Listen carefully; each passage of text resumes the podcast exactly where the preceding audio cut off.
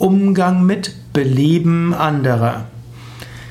Menschen haben verschiedene Vorlieben, Menschen haben bestimmte Belieben, es beliebt einem dieses oder jenes zu tun, man kann ein Belieben haben.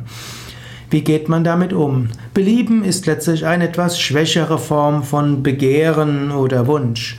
Im Normalfall versucht man zu schauen, was sind die kleinen Vorlieben des anderen und wie wird man ihnen gerecht.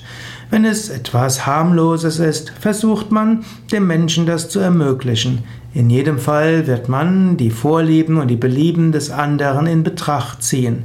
Es hilft der gemeinsamen Sache, wenn man überlegt, was sind die bestimmten Vorlieben des anderen? Was beliebt dem anderen? Es sind diese kleinen Dinge, die man einbezieht, welche helfen, dass Menschen im Großen auch bereit sind, mitzuhelfen für eine große Sache.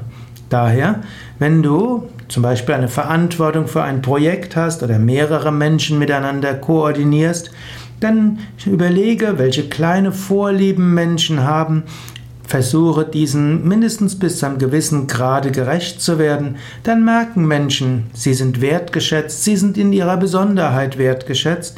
Und dann sind sie auch bereit, bei dem großen Projekt mit großem Engagement mitzuwirken.